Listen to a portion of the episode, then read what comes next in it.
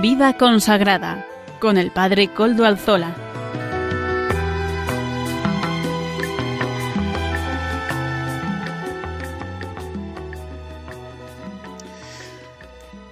Buenas tardes, hermanos, amigos y oyentes. Hoy es jueves y son las cinco de la tarde, una hora menos en las Islas Canarias. Es por tanto la hora de vida consagrada en Radio María.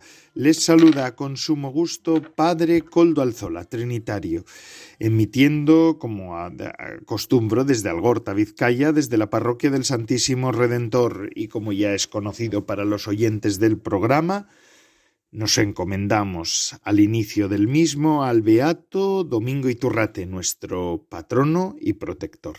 Saludo también a quienes nos están ayudando en el control en Madrid. Gracias a su servicio podemos emitir en esta ocasión también.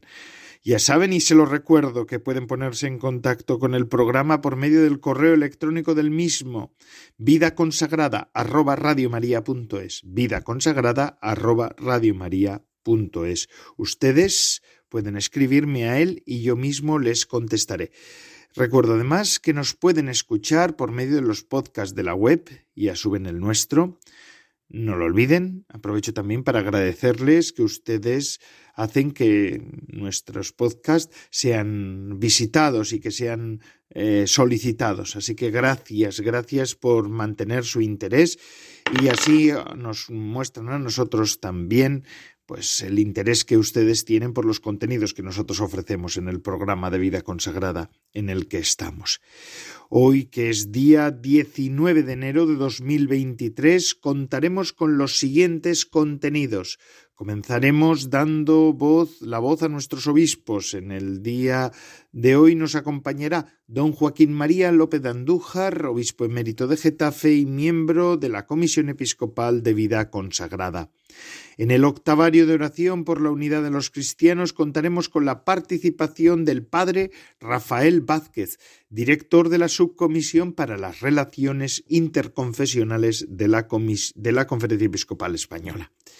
Amaro Villanueva nos ofrecerá el espacio Música para Evangelizar, este colaborador nuestro, fiel, laico, que nos sigues ofreciendo estos nuevos acordes, estas nuevas formas de entender y de vivir la evangelización. En la sección de, de, formación sigue corriendo a cargo de la comunidad de San Juan y será el matrimonio Salvador Morillas, abogado, y Lourdes Muñoz, economista, quienes nos ofrecerán esa formación de la mano de los de Adrien von Speyer y Hans Urs von Balthasar, fundadores de la comunidad San Juan. Pero antes de comenzar con los contenidos del día de hoy, quisiera hacer también referencia, como lo vengo haciendo en estos últimos programas, a la audiencia de ayer del Papa Francisco.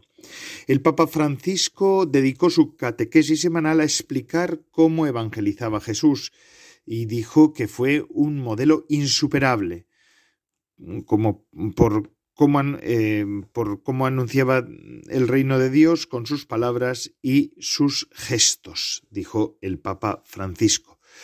Durante la audiencia se leyó la parábola de la oveja perdida y Francisco dijo que si buscamos una imagen para entender cómo era Jesús, él mismo explica que es el buen pastor que da la vida por sus ovejas, su vida por sus ovejas. Decía el Papa, Jesús, en otras palabras, nos hace algo, no hace algo por nosotros, sino que nos da todo. No hace algo, sino que nos da todo, decía el Papa.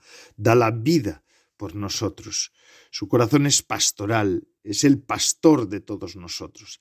El Papa explicó que este término pastoral se usa a menudo para hacer referencia a la labor de la Iglesia, porque sigue el ejemplo de Jesús, y que estar cercano a las personas con necesidad a veces metió a Jesús en apuros invitó también a, los cristianos el Papa Francisco a seguir su ejemplo y a no rechazarlas, con gente que es un poco difícil para nosotros, ah, decía el Papa, es un problema suyo que se, les, se las apañe, pero jamás Jesús dijo esto, que, las, que se las apañe, jamás. Ha salido a encontrarlos, a, a, todos, a todos los marginados, a los pecadores. Era acusado de esto, de estar con los pecadores, porque les llevaba precisamente la salvación de Dios. Francisco explicó que la parábola de la oveja perdida, la moneda perdida y el hijo pródigo son especialmente valiosas para quienes quieren evangelizar invitó a leerlas a menudo, a meditarlas, y advirtió de que llevar a Dios a los demás a veces implica sufrir y arriesgar. El corazón pastoral sufre, decía el Papa, el corazón pastoral se arriesga, sufre sí, Dios sufre cuando alguien le se aleja, y mientras lo llora lo ama aún más, pero en respuesta a este sufrimiento no se cierra, de hecho arriesga. El Papa dijo que, al igual que Jesús echa de menos a las personas que se alejan de la Iglesia, los cristianos no deben juzgarlas, sino darles ellos mismos testimonio de que Dios los ama, sin hacer proselitismo, algo que definió como pagano, algo que definió como muy malo para la vida de, de, las iglesias y del cristianismo. Pero escuchemos directamente la voz su voz, la voz del Papa, en el resumen que hizo en lengua española, como suele acostumbrar hacerlo. Vamos a escuchar al Papa, al mismo Francisco, en este audio que vamos a emitir ahora. Queridos hermanos y hermanas, en el ciclo de catequesis dedicadas a la pasión por evangelizar que comenzamos el miércoles pasado, hoy reflexionamos sobre la persona de Jesús, que es el modelo insuperable de todo evangelizador. Jesús anunció el reino de Dios con gestos y palabras, pero sobre todo con la propia vida. Él es el buen pastor, que no se conforma con cuidar a las ovejas que están en el rebaño, sino que sin medir los sacrificios va en busca de las que están alejadas y están perdidas. También nosotros estamos llamados a imitar este modo pastoral de vivir. El primer paso para poder imitar a Jesús es rezar, es decir, tener momentos de intimidad con Dios para que nuestro corazón se configure con el suyo y vayamos adquiriendo sus mismos sentimientos. Si somos verdaderos testigos de la alegría del Evangelio, descubriremos dos verbos propios de la tarea pastoral, sufrir y arriesgar. Sufriremos porque Dios no es conocido y amado y tendremos que tomar decisiones arriesgadas para que todos puedan encontrarse con Él y experimentar su amor.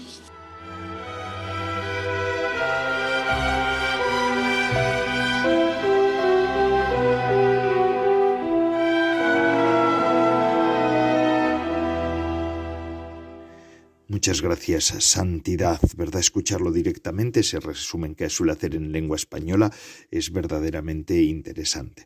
Por último, también Francisco, en esa misma audiencia, rezó por la guerra de Ucrania y las víctimas de, un último ataque el sábado pasado, un nuevo ataque de misiles, decía el Papa, ha causado muchas víctimas civiles, entre las que hay niños decía que hacía suyo el dolor desgarrador de los de familiares em, decía que las imágenes han sido trágicas eh, y que todo esto nos llama a nuestras conciencias. No nos podemos no podemos permanecer indiferentes era la advertencia que lanzaba Francisco.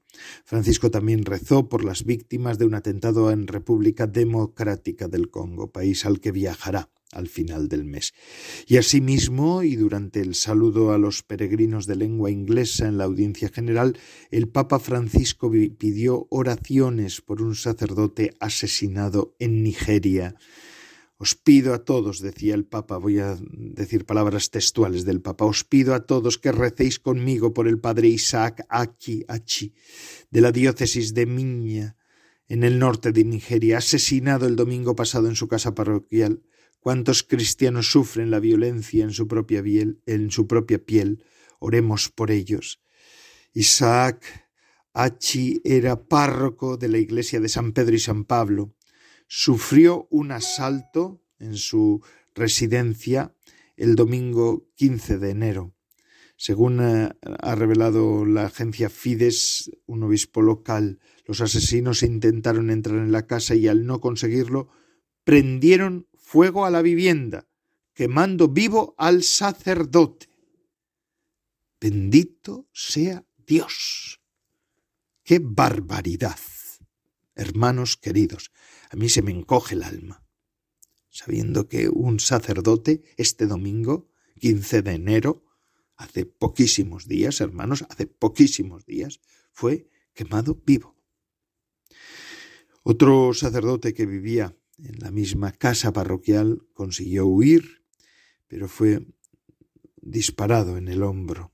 Además, el día anterior otro sacerdote nigeriano fue secuestrado al salir de su parroquia. Según las fuentes autorizadas sobre estas cuestiones, en 2022 se produjeron en Nigeria cuatro asesinatos de sacerdotes y 28 secuestros.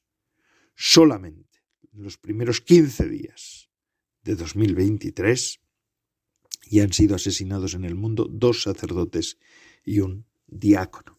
Hermanos queridos, no podemos permanecer indiferentes, ciertamente, ante esta barbarie.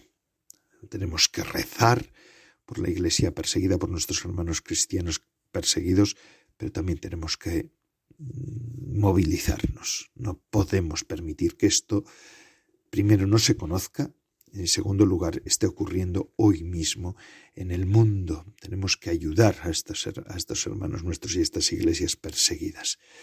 Pidamos por ellos que el Señor tenga misericordia de los asesinos y de los verdugos y fortalezca a las iglesias. Que sea así, que así sea. Dios mío, que descanse en paz.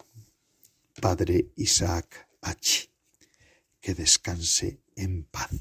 Y es un mártir, ciertamente, es un mártir. Y bueno, pues continuamos con nuestro programa, ¿verdad? Nos ha dejado sobrecogido este hecho. Escuchar esto nos deja sobrecogidos, a mí por lo menos sí. Creo que esta se me nota en la voz discúlpenme. Ahora sí, vamos a escuchar la editorial de nuestros obispos en el programa de vida consagrada del día de hoy. Monseñor don Joaquín María López Andújar y Canovas del Castillo, obispo emérito de Getafe y miembro de la Comisión Episcopal de Vida Consagrada. Adelante, Monseñor.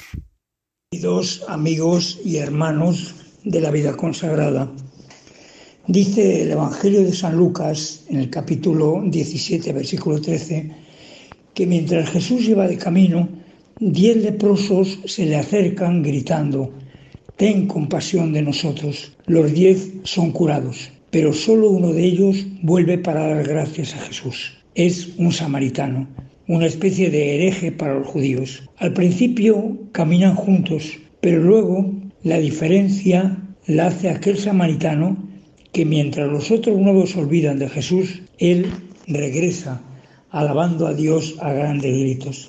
El Papa Francisco, en su homilía del 9 de octubre del año 2023, nos invita a detenernos en dos aspectos de este Evangelio.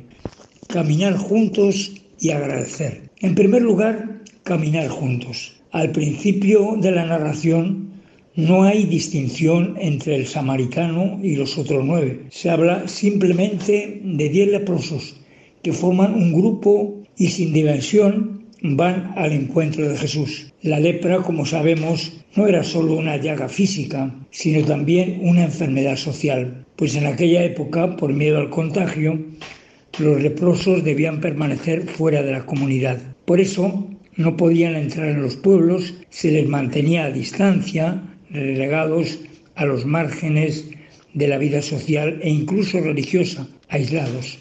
Caminando juntos estos leprosos expresan su grito contra una sociedad que los excluye. Y fijémonos bien que el samaritano, aunque sea considerado un hereje, un extranjero, forma parte del grupo con los demás. La enfermedad y la fragilidad en común hacen caer barreras y superan todo tipo de exclusión. Hoy podríamos decir que hay como una solidaridad en el dolor. El sufrimiento nos une en realidad hemos de reconocer que cuando somos honestos con nosotros mismos, caemos en la cuenta de que todos tenemos el corazón enfermo, que todos somos pecadores, que todos estamos necesitados de la misericordia del Padre y del apoyo de los hermanos. Y entonces dejamos de dividirnos en base a los méritos, a los papeles que cada uno desempeña o a cualquier otro aspecto de la vida exterior. Y caen así los muros interiores, caen los prejuicios. Así, finalmente comprobamos en esta experiencia del dolor compartido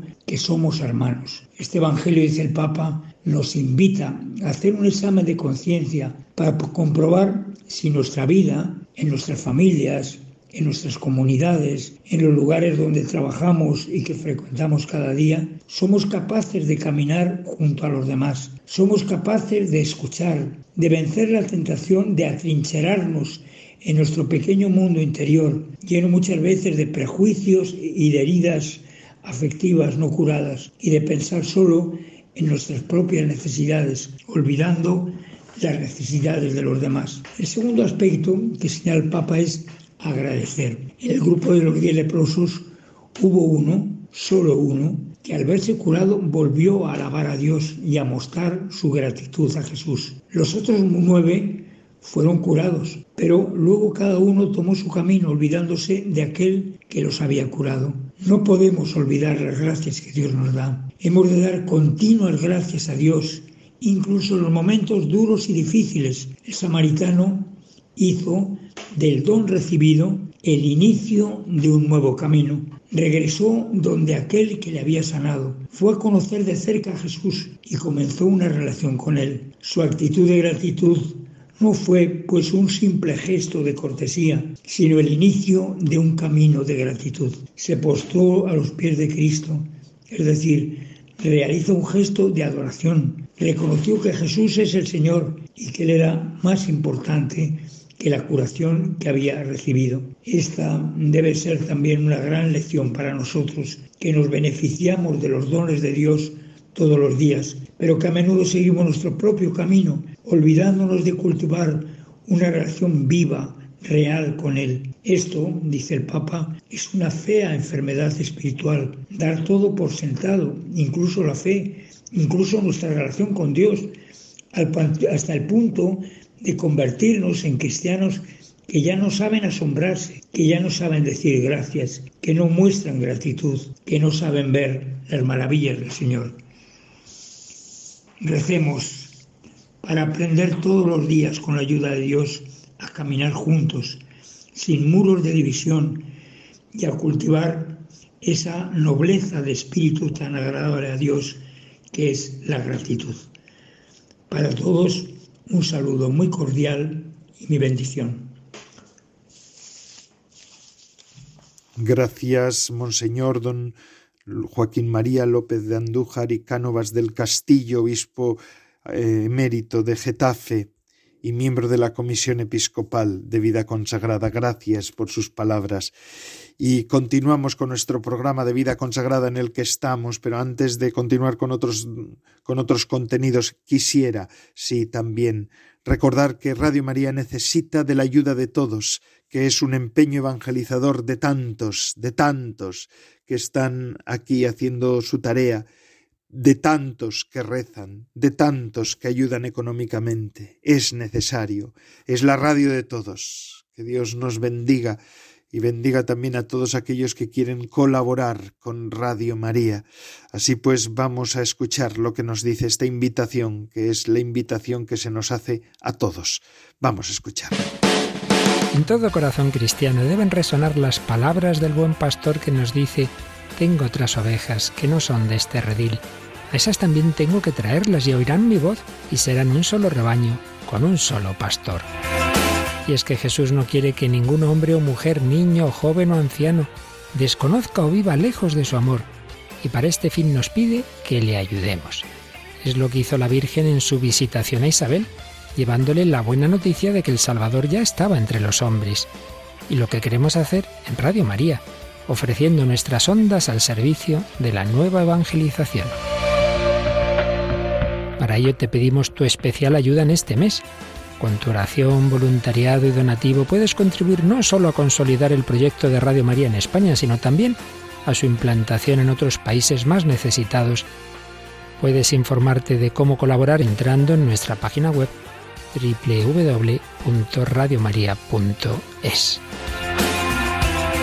Radio María, un corazón universal a las dimensiones de los corazones de Jesús y María.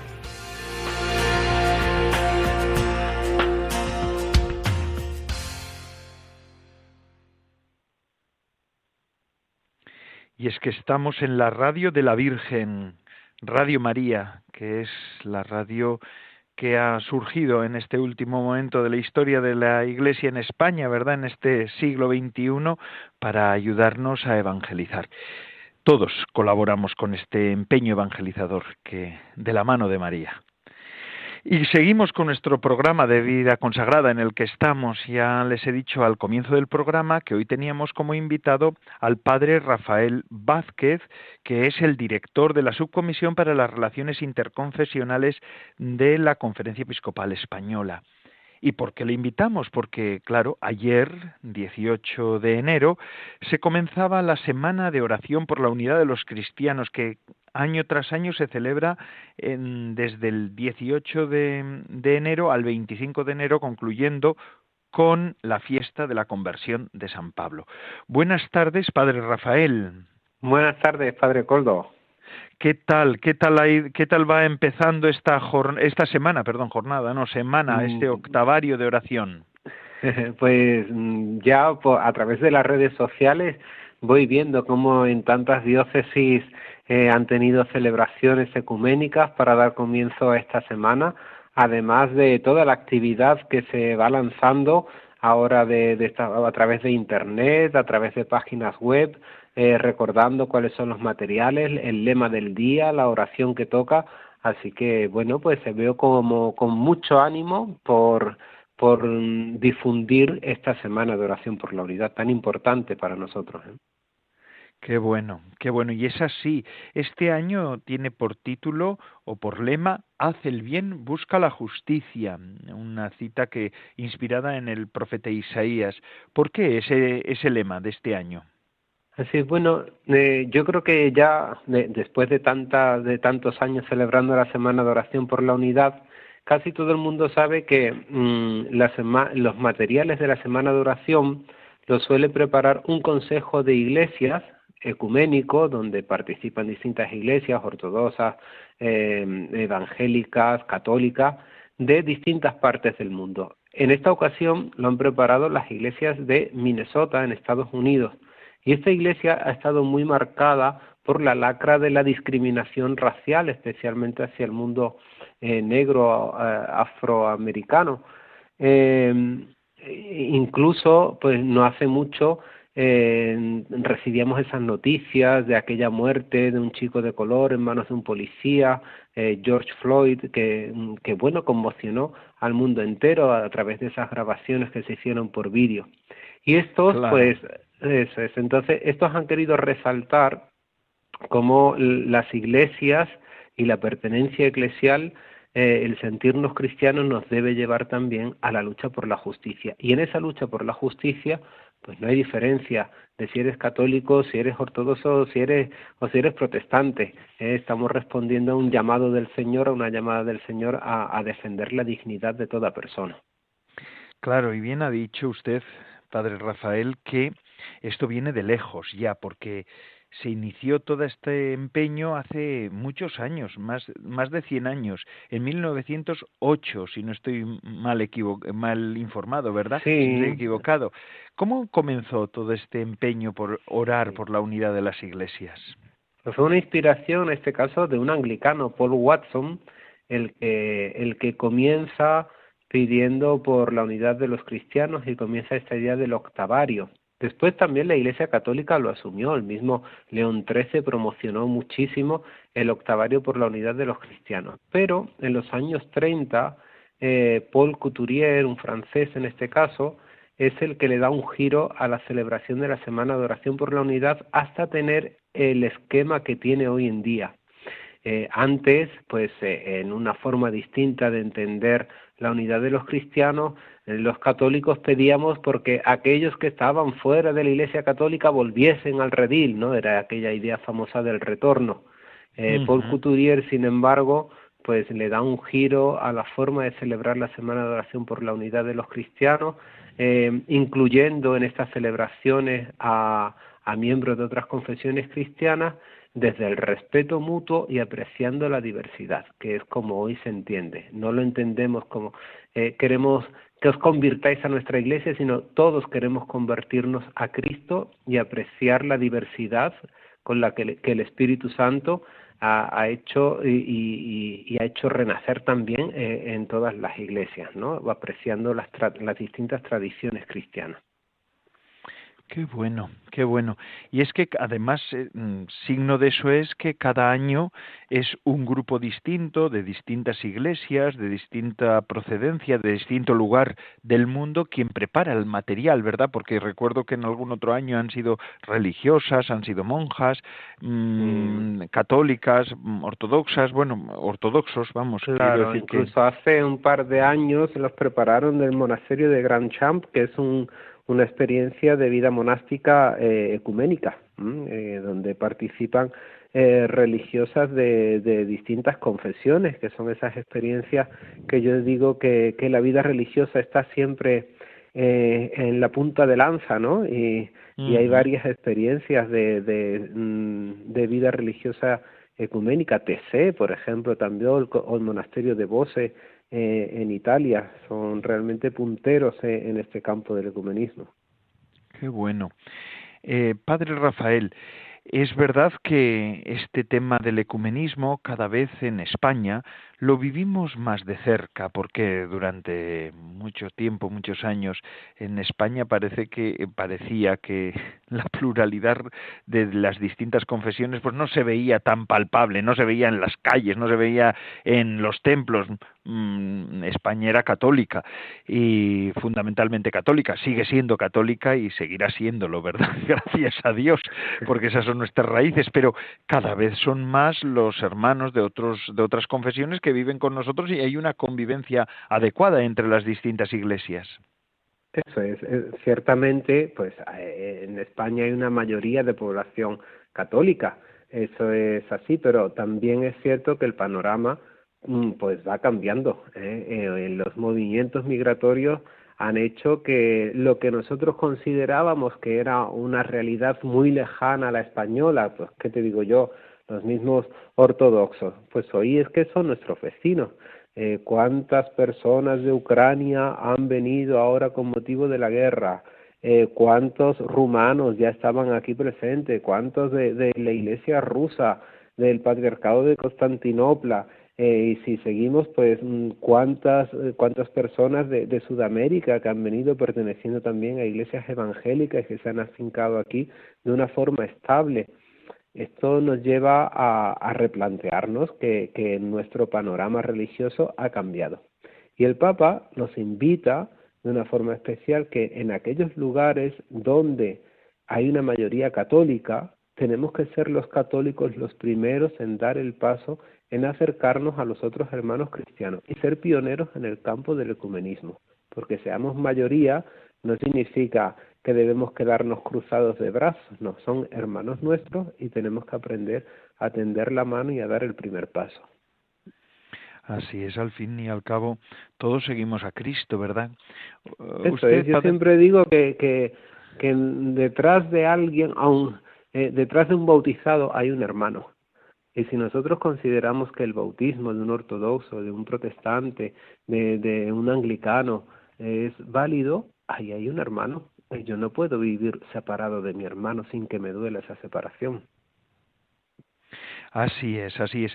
Y es que además hay una buena convivencia a nivel de las iglesias, es decir, quizá muchos cristianos y muchas personas que ahora nos están escuchando, Padre Rafael, pues no hayan visto signos de unidad mm, palpables en algunos lugares de España, porque bueno, pues mm. porque eh, Radio María se escucha en, en toda la geografía nacional, pero la verdad es que ya mm, la convivencia entre las instituciones o las iglesias institucionales es buena, ¿verdad? Y es, es, se están haciendo ya muchas cosas conjuntas. Así es. Además de dar pasos eh, en colaboración conjunta, en declaraciones conjuntas, eh, que es algo también muy positivo y da muy en la línea de la, del, la del lema de la Semana de Oración por la Unidad de, de este año, hace el bien, busca la justicia, Hemos hecho conjuntamente declaraciones, por ejemplo, con la Iglesia Ortodoxa rusa aquí en España en contra de la guerra y de la invasión de, de Rusia hacia Ucrania. Hemos hecho también declaraciones conjuntas a favor de la defensa del, valor sagrado de la vida ante la aprobación de la eutanasia o de aborto y así vamos a seguir porque eh, en esto estamos tan unidos y por otro lado pues es muy habitual hoy en día pues encontrar que nosotros ofrecemos una hospitalidad a, a nivel de, de, de ceder templos o de permitir que nuestros templos católicos hermanos ortodoxos o hermanos luteranos puedan celebrar sus cultos, porque son minorías que ahora mismo no tienen posibilidad de tener su propio templo. Y, y, hay muchos lugares y ya muchas iglesias católicas en parroquias donde están conviviendo ambas comunidades, suponiendo también una riqueza, porque es ser capaz de, vivir nuestra fe desde la diversidad y aumentando nuestra perspectiva de la catolicidad, que significa eso, pues la unidad eh, en la diversidad. Qué interesante. Y ese es un verdadero signo, ¿verdad? Para los tiempos que corren, ¿verdad? Porque mm, ver a ucranianos rezar con ortodoxos, todos por la paz, pues verdaderamente es darnos cuenta de que en Cristo las diferencias eh, sirven para enriquecer y no para enfrentarnos. Esto es una experiencia... No hay que dudar que, que, existen nuestras diferencias a nivel doctrinal, a nivel, pero eh, de verdad que cuando existe ese roce y esa cercanía mmm, quedan superadas. Hay algo superior que es lo que nos une, que es nuestra fe en Cristo y, y, y nos convertimos en signo de esperanza para la humanidad. Estamos viviendo tiempo de polarizaciones, de radicalizaciones a nivel ideológico, político, divisiones, no somos capaces de dialogar y de entendernos, guerras, y cuando ven que los cristianos somos capaces de unirnos, rezar juntos y ven que nos apreciamos y que nos respetamos, nos convertimos en un signo de esperanza. Así es, así es. De hecho, usted ayer mismo, Padre Rafael, empezó con un acto ecuménico, ¿verdad? Con una oración ecuménica. ¿Dónde fue? Sí, en Málaga, porque yo además de llevar eh, toda esta tarea en la conferencia episcopal, sigo siendo el delegado de ecumenismo de Málaga y en concreto pues fue en la parroquia de San José, en Fuengirola, en toda la, costa de, de Málaga hay afincadas muchas iglesias, participó iglesia anglicana, iglesia luterana finlandesa, iglesia luterana también eh, de, de Holanda. Y, y, bueno, mm, realmente hay un, un, clima muy bonito entre, entre las iglesias, eh, eh, especialmente estas iglesias nórdicas que se afincaron eh, en la Costa del Sol a causa del turismo, pero que ya se establecieron, incluso tienen sus propios templos. Pero no hemos perdido ese contacto y, y por supuesto están muy habituados a las celebraciones ecuménicas porque en sus países es lo más habitual y lo más normal. Buena, buena experiencia, Padre Rafael. Y durante esta semana, pues seguramente que en todas las diócesis, seguramente no, en todas las diócesis hay actos ecuménicos a los que invitamos desde Radio María a todos nuestros oyentes, ¿verdad? Para que puedan puedan participar en esos actos, para que puedan ver también esas liturgias compartidas, que es verdaderamente una riqueza de la Iglesia.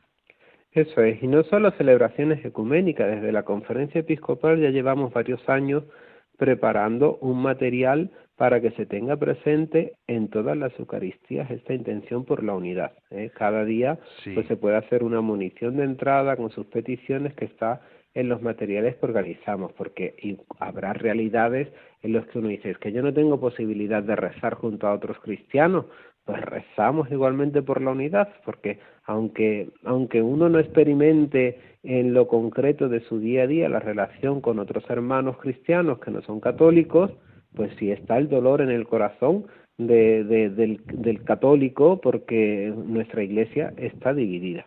Y además, eh, como novedad de este año, hemos incluido un material para niños y adolescentes que, que, para que se tenga en cuenta en la catequesis en todas las parroquias, que ha sido una forma también de sensibilizar a, nuestros niños, a nuestros adolescentes que ya conviven con la diversidad y que tienen que aprender pues a, convivir en el diálogo también desde la diversidad de la fe. Qué bueno, qué bueno. Así que tenemos mucho que exprimir de todo ese material. Yo la verdad es que hoy ya he eh, ayer ya el día 18 y hoy 19 también he celebrado y he pedido por la unidad de los cristianos. Eh, tenemos formularios también en, la, en el misal y también los subsidios son, son válidos, son muy válidos y muy interesantes. La verdad es que son fáciles además de utilizar y si no vamos y si no podemos utilizarlos en las parroquias porque eh, estamos en algunos lugares, algunos de nuestros oyentes pues viven en lugares bastante apartados donde no hay Eucaristía diaria, pues lo podemos rezar también en casa, ¿verdad? Así es, además los materiales, sí, los materiales están eh, en la página web de la conferencia episcopal, se pueden descargar, quien se maneje con el móvil también los puede tener y, y bueno, son muchos recursos los que hay para, para poder rezar. Pues lo haremos, lo haremos. Nos uniremos a este octavario de, oración por la unidad de los cristianos y agradecemos al Padre Rafael que nos haya atendido en, este, en esta semana, que también sabemos que es eh, de, lío, de jaleo, de movimiento, pero nos haya podido hacer este espacio para poder participar en este programa de vida consagrada. Padre Rafael, muchas gracias. Mm, gracias a vosotros de verdad por dedicar este espacio también a, a, a, esta, a este drama de la iglesia, de la división, pero al mismo tiempo de esta esperanza para los demás, que es el movimiento ecuménico y todos los esfuerzos que desde tantos sitios están haciendo para que nuestra unidad, que ya existe, que ya hay una comunión, pueda llegar a ser plena un día. Muchas gracias, que así sea, que así sea. Utomnes unum sint, ¿verdad? Decimos con Cristo también nosotros. Eh, padre Rafael Vázquez, director de la Subcomisión para las Relaciones Interconfesionales de la Conferencia Episcopal Española. Gracias por haber atendido esta llamada de Radio María. Buenas tardes y a continuar. Seguiremos en comunión con usted y con toda la Iglesia en la oración. Perfecto, muchas gracias. Así mismo, y nosotros seguimos con nuestro programa. Ahora pasamos a Música para Evangelizar, que nos ofrece nuestro colaborador habitual, Amaro Villanueva. Adelante, Amaro.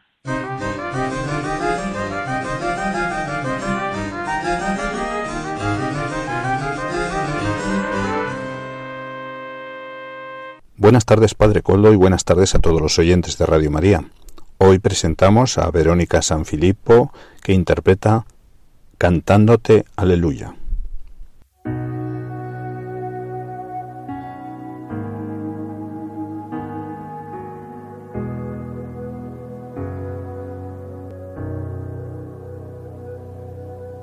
En mi oscuridad te esperaré,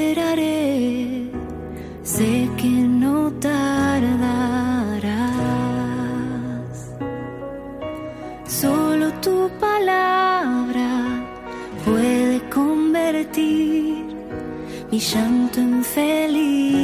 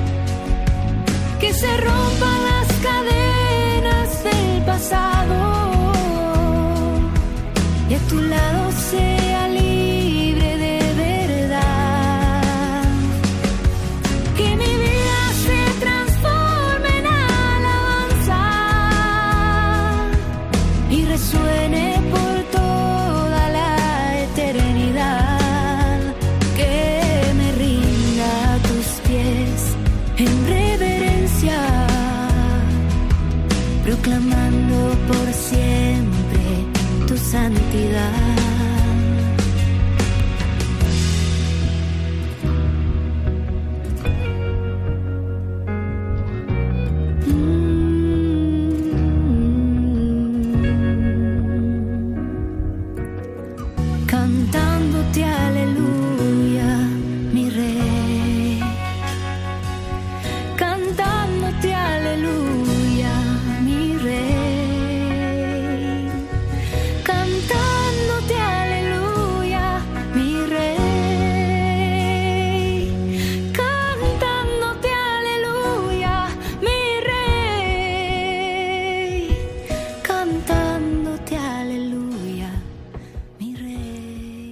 Gracias, Amaro Villanueva, por esta música para evangelizar que nos ofrece semanalmente.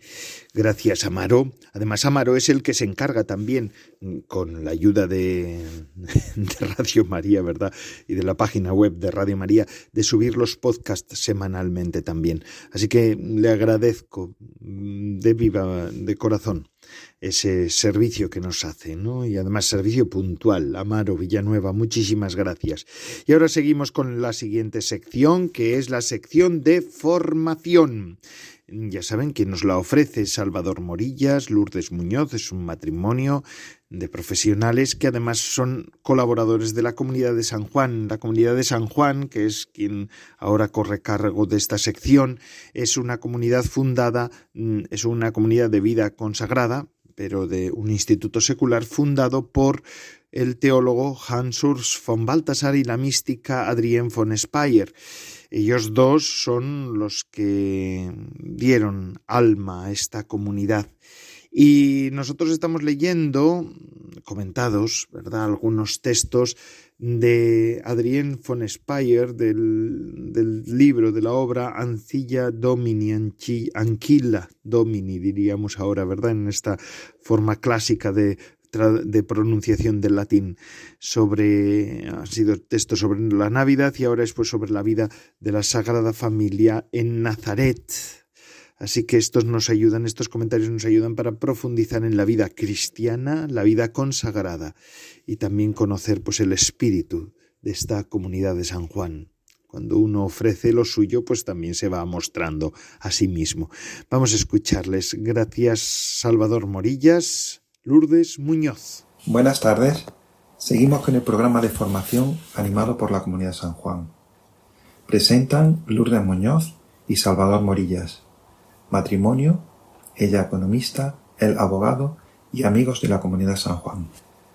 Hoy leeremos textos de Adrián sobre la Navidad y la vida de la Sagrada Familia en Nazaret, extraídos del libro Anchila Domini, y trataremos de profundizar en la vida cristiana y la vida consagrada. Seguimos para este tiempo, después de la Navidad, con nuestro camino de formación, contemplando los primeros momentos de vida del pequeño Jesús en la Sagrada Familia de Nazaret. Continuamos con el libro de Adrien von Speyer, Anchila Domini. La vida de la Sagrada Familia en Nazaret. Una vida de paz en Dios.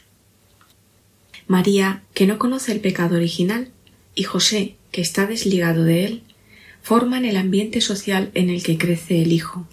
En ellos experimenta lo que puede ser la respuesta a su gracia. Es una experiencia muy lenta y paulatina que no salta ninguna etapa.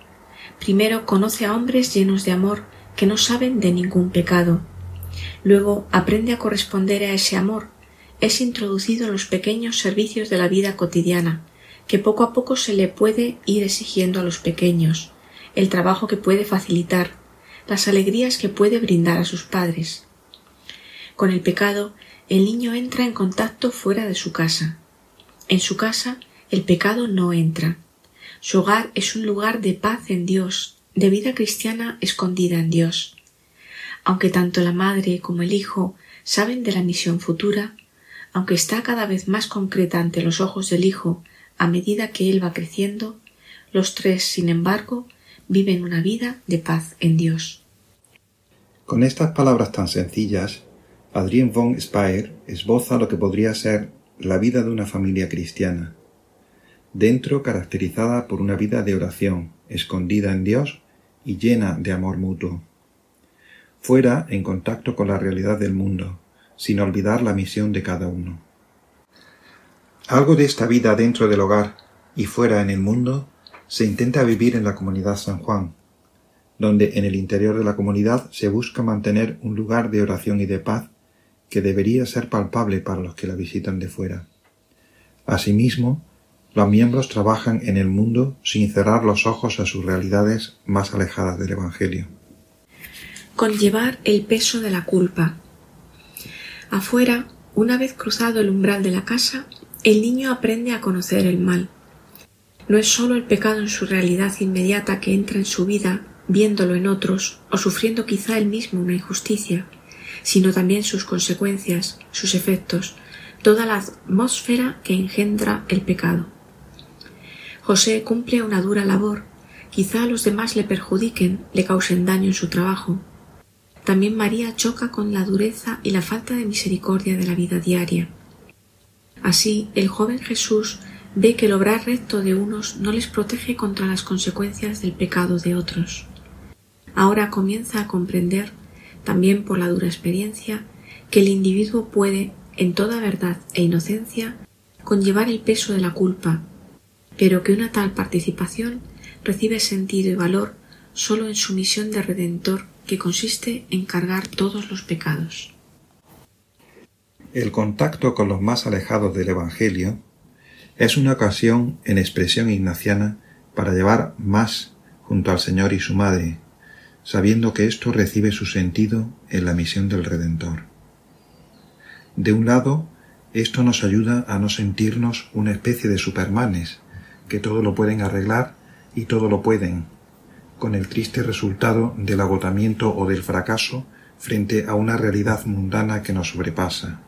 Del otro lado, esta actitud de comunión de pecadores o penitentes, como diría Adrien, nos libra del otro gran riesgo de la vida cristiana, pensar que somos mejores que los demás.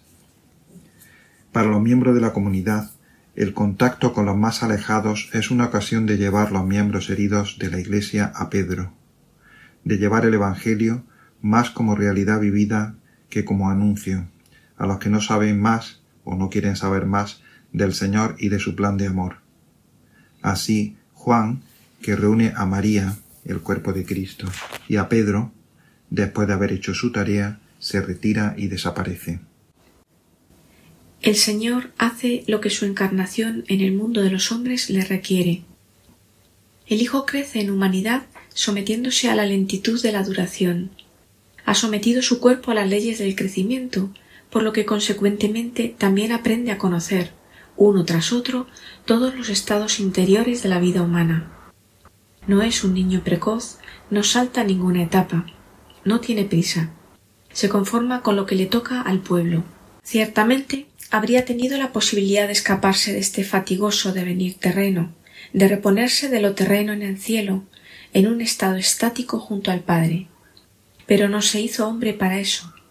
Él permanece un hombre en la tierra y hace lo que su inserción en el mundo de los hombres le requiere. Y María no lo deja simplemente a cargo del Padre, que ciertamente ya cuidará de su Hijo, sino que hace todo lo que puede para llevarlo, como hombre que es, humanamente a su Padre Divino. Por eso el Hijo encuentra su consolación y su reposo junto a su Madre. Ella cumple tan perfectamente su misión terrena para con él que él ve en ella la imagen pura del Padre. Es esta actitud del Hijo frente a la realidad la que quisiéramos encarnar en la comunidad San Juan. No huir de la realidad del mundo refugiándonos en islas incontaminadas y puras, donde no podamos reprocharnos nada, mientras que los otros hierran. El Hijo no huye de lo temporal, no huye de lo que su inserción en el mundo de los hombres le requiere. Hay una obediencia a la misión y la tarea que es querida tanto por el Padre Celestial como por el Hijo, así como también para todos los cristianos. Y la Madre de Dios, que le quiere más que a sí misma, no lo protege en una burbuja o lo guarda para sí, sino que lo lleva como hombre al Padre Divino. El verdadero reposo para los cristianos es ir junto al Señor Jesús y su Madre en la misión confiada hacia el Padre. Y la Madre es el reposo del Hijo, porque Él, que es imagen del Padre, ve en ella la imagen del Padre. Quisiéramos también en la comunidad San Juan que los hombres al encontrarnos reciban más amor del que reciben del mundo y eso es posible solo si permanecemos puros junto a su Madre, que nos transmite esta paz que finalmente es la paz del Padre. Y así concluimos. En el próximo programa continuaremos el camino de Jesús que crece y la misión de su madre, siguiendo el libro Anchila Domini de Adrien Bon Spire. Les saludan Lourdes Muñoz y Salvador Morillas. Buenas tardes a todos. Muchas gracias, Salvador Morillas, Lourdes Muñoz, por esta contribución que nos hacen al programa en la sección de formación mm, de esos textos de Adrien von Speyer, Anquila Domini, ¿eh? de la comunidad de San Juan, fundada, como hemos dicho, por Hans von Balthasar y Adrien von Speyer. Pues gracias, gracias de verdad. Y al, al final del programa, antes de despedirme ya, en los últimos minutos que nos quedan, me gustaría citar un texto de un monje cartujo, la vida cartujana también es vida consagrada, ¿verdad? que es tan, tan, tan fecunda, eh, mm, hablando de, sobre la vida, sobre la pobreza, la pobreza humana y la pobreza espiritual. Es un poquito largo el texto, pero nos puede ayudar para comprender también y al final de este, de este programa dejar este mensaje también de la sabiduría monástica, ¿no? que es tan, tan importante y que hoy en día tanto, tanto está acompañando a la Iglesia en, el, en este último tiempo. ¿Y por qué lo hago? Porque, claro, pues estamos hablando de... El programa de hoy nos hablaba de estas cuestiones tan importantes, ¿no? De, del ecumenismo, y del ecumenismo, de la, de la unión, ¿verdad? Pero también es importante trabajar y trabajarnos desde la unión y desde el encuentro a unos mismos, ¿no? Dice este monje, cuyo nombre tampoco nunca se revela, porque los cartujos escriben siempre eh, de manera anónimo. No es necesario haber vivido largo tiempo en una cartuja para darse cuenta de que allí florecen muchas pequeñas miserias, que las mezquindades de la naturaleza humana no dejan de estar presentes, eh, aunque cada uno se esfuerce también lentamente, lealmente por tender a la perfección de la que el Padre es el modelo. Esto no es nuevo. La historia muestra que las crónicas de las antiguas cartujas o, de los, o los anales de la orden son el reflejo de las comunidades donde las personas de alta santidad eh, o de gran distinción son muy raros. Es en una grisalla sin relieve donde se desarrolla la vida de la mayoría de los cartujos, diría yo esto, mm, y de todos los religiosos y consagrados, ¿verdad? Disputas entre vecinos, pequeños sucesos en el seno de la comunidad, como parece que están en silencio, parece que no tienen estas cosas, pues las tienen. Puede ser de otra forma, de otra, de otra manera frente al absoluto. ¿No es acaso la consecuencia misma de estar peligrosamente junto al fuego? El fuego pone en evidencia todos los fallos, todas las arrugas, todas las miserias, que en otras circunstancias quedarían ahogadas en la ola de las banalidades del entorno. Querer afrontar la luz de Dios es exponerse deliberadamente a ver estallar a la luz del día todos estos defectos, todas estas pequeñeces. Aparecen primero a los ojos de los demás, Luego, a medida que la luz se purifica a los ojos mismos del interesado, descubrimos antes la mediocridad de los demás, después la nuestra. Es un riesgo que se asume siempre que se mira hacia lo alto. Al encontrarse cada vez más alejado del término, se sufre más intensamente. El descubrimiento de la mediocridad, antes en los demás, luego en uno mismo, es el camino hacia una luz aún más desconcertante. La santidad, la perfección, las virtudes, todas estas nociones que sin pretenderlo interpretamos como reflejos en nosotros del absoluto, se desvanecen poco a poco todo lo que puede hacer de mí un centro, un núcleo de cristalización autónomo, todo eso debe desaparecer para ser conforme a Cristo resucitado. Él no es más que relación al Padre. Él se encuentra desposeído de toda riqueza creada a fin de no ser más que pura relación. Tal es la dirección hacia la que el monje debe orientarse poco a poco, aprender a no centrar nada en él, sino quedar atrapado en el movimiento del amor divino, que no tiene fin ni comienzo, ni objetivo ni principio, ni límite ni contorno entregado al soplo del Espíritu, sin saber de dónde viene ni a dónde va. Dice este monje, ¿verdad? Las palabras del, de la cartuja, eh, dicha, está escrito en, en francés. La experiencia de la flaqueza humana conduce poco a poco a la pobreza del espíritu, la primera de las bienaventuranzas, que es la puerta del reino de los cielos, ¿verdad? De la que también la vida consagrada es vida de las bienaventuranzas. ¿Qué significa ser pobre de espíritu, sino ser más que acogido, acogida y don, ¿verdad? La pobreza espiritual es la libertad de recibirlo todo gratuitamente y darlo todo gratuitamente. Libertad que no es posible más que al precio de la muerte de todo amor propio, de todo egoísmo. Es decir, darse cuenta de la propia pobreza nos abre a Dios también. Por eso Dios permite el pecado y permite también la pobreza, lo decía San Agustín, la pobreza personal. Y así me despido hoy yo de todos ustedes.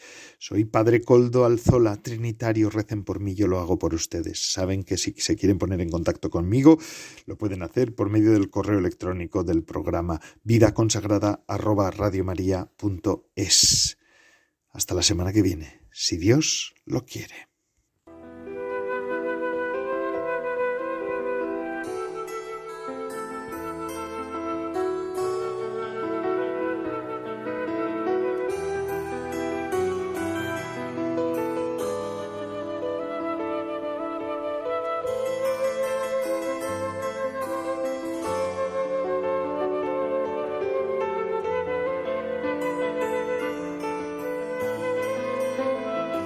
Consagrada con el Padre Coldo Alzola.